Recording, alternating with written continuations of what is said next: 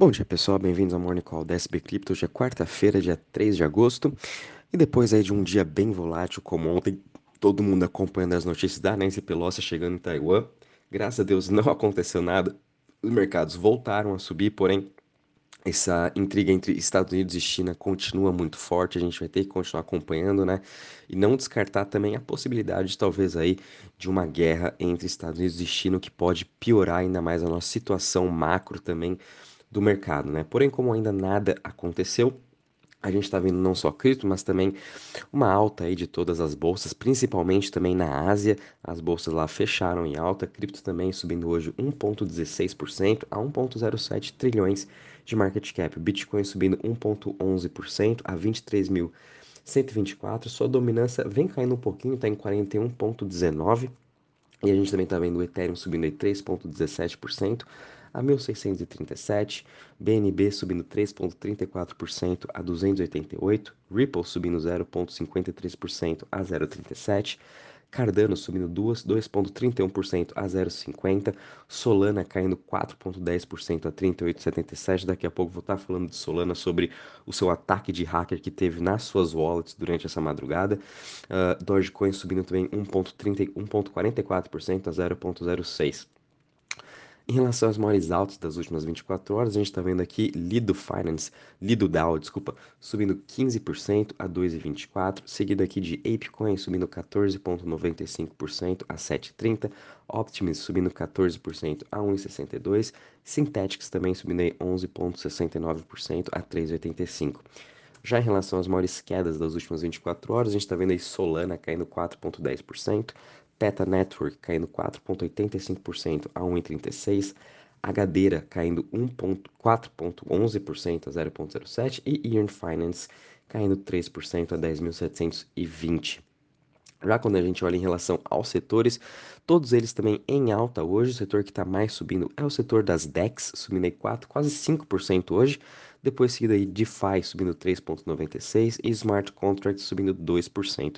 O setor que está menos subindo hoje é o setor de currency, subindo 0,43%. Quando a gente olha em relação ao Crypto Fear Index, depois aí também de um dia positivo aí ontem terminamos, né? A gente subiu agora para 34 pontos, o mercado ainda continua com medo, de novo, o mercado querendo se recuperar e as criptos voltando nessas regiões importantes de resistência, né? O Bitcoin nos 24 mil, o Ethereum também entre os 1.700 e vamos ver se dessa vez eles conseguem superar essa barreira. Se eu não me engano é praticamente a quarta ou terceira vez que eles estão batendo nessa resistência e não conseguindo romper. É importante eles conseguirem romper para continuar um pouco dessa tendência de alta de curto prazo que a gente viu aí desde o final de julho até agora, né? E já quando a gente vem aqui para a parte de DeFi, de Total Value Locked, praticamente estável, estamos aí no 0 a 0 com 106 bi em Total Value Locked. E quando a gente olha em relação às chains, de novo, a chain da Ethereum ganhando cada vez mais market share à medida que o merge vai se aproximando e também as Layer 2 continuam aumentando também a sua, o seu market share, né? Optimism e Arbitrum uh, estão aí entre os destaques, né? Depois a gente vê também BSC, Tron, Avalanche e Solana. Solana aí depois também desse ataque de hacker perdeu a quarta posição, a Avalanche agora ficou aqui no lugar. Porém, a gente a, Solana ainda continua com 2,82 uh, bilhões. Indo aqui para em relação à parte da notícia, onde eu queria chegar mais com vocês, infelizmente, durante a partir acho, das 8 da noite às 9, uh, houve um ataque de hacker que ainda não se sabe como, pelo que eu estou vendo aqui também no Twitter, uh, a equipe da Solana continua trabalhando, praticamente todas as wallets foram comprometidas a Solana, Phantom Wallet e a Slope, né? Então todas elas foram atacadas, foram drenadas, por enquanto é mais de 5 milhões de dólares foram drenados em relação a tokens da Sol, SPL e outros tipos, né? O meu, por exemplo, infelizmente, é, a minha carteira foi atacada, eu perdi o token, o token que eu tenho da Ser, da Ser, né, da Secretum, eu tinha lá mil tokens que eu tinha recebido do Private Sale, infelizmente fui atacado, graças a Deus os hackers não entraram nos protocolos DeFi da Radium, Orca, Marinade, que eu tenho meus outros criptos em staking, então eles não conseguiram roubar aí todo, todo, toda, todas as minhas criptos, né? Eles só roubaram aí essa daí da Ser. Uh, em relação a isso, eu já retirei agora, já fiz o unstaking de tudo, já passei para minha Ledger, já criei uma outra wallet, mas não vou estar utilizando ela para nada por enquanto, né? Então, infelizmente, essa semana tá sendo aí bem difícil uh, em relação a ataques de hackers. Ontem a gente teve um ataque de hacker da Bridge Nomad. Agora, essa foi realmente, eu fiquei tô até agora um pouco em choque em saber que é possível sim uh, roubar uma hot wallet, né? O, o hacker conseguir entrar e fazer todas essas transferências. Nunca tinha visto isso antes. É, por isso a gente tem que tomar todo o cuidado do mundo, né? Uh, infelizmente, coisas que estão fora do nosso controle. E, de novo, o que é o principal da gente ter é uma Ledger, é ter uma cold wallet, né? É, a importância disso, eu sei que ela é cara, né? Custa aí de 900 a quase 2 mil reais, dependendo de qual Ledger você quer, mas é, um, é o melhor investimento que a gente pode fazer para guardar nossa cripto segura e a gente dormir tranquilo. Como falei, né? Todas agora minhas criptos estão na Ledger, transferi tudo que eu tinha de staking uh, nos protocolos de DeFi da Solana, eu retirei todos, estão todos na minha Ledger agora. E vamos estar tá acompanhando as notícias, né? Qualquer novidade também, vou avisando vocês em relação a isso. Tome cuidado com todas as suas Phantoms, é, entre nas suas wallets, transfiram de volta todos os tokens que você tem na Phantom, Slope, enfim, de volta para uma SEX, para Binance, para Crypto.com ou para sua uh, Cold Wallet, se você tiver, até que todo esse problema seja resolvido. Mas mesmo assim, isso impactou bastante todo o ecossistema da Solana. Eu tô achando incrível que ela só tá caindo aí 4% hoje, para mim, com um ataque desse, com a severidade, né? do problema, é, já devia estar tá caindo mais de 20, 30%, mas enfim, graças a Deus também não está caindo tudo isso. Mas é, hoje e ontem aí é uma semana bem triste no mercado de cripto. E de novo, né, a gente precisa de uma segurança maior se a gente quiser fazer o onboarding de cada vez mais pessoas, né? É difícil a gente continuar assim utilizando as nossas wallets e tendo esses ataques de hackers, você se conectando a qualquer site, infelizmente esse site é falso e drena a sua wallet, o que praticamente é sempre o que acontece, assim acontece os ataques de hackers, né? Por, por ataques de phishing, mas dessa vez foi realmente um ataque novo.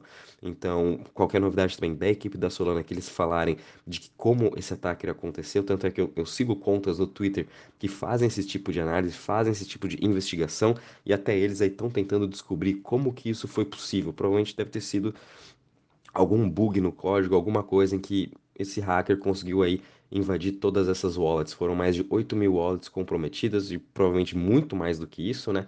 E, bom, enfim, a gente tem que ficar acompanhando e muito cuidado com as nossas aí hot wallets, né? Por isso, de novo, reforço a vocês, comprem uma cold wallet. Uh, de novo, já falando um pouquinho de Solana, por outro lado, a gente teve uma notícia bem positiva da parte de NFT.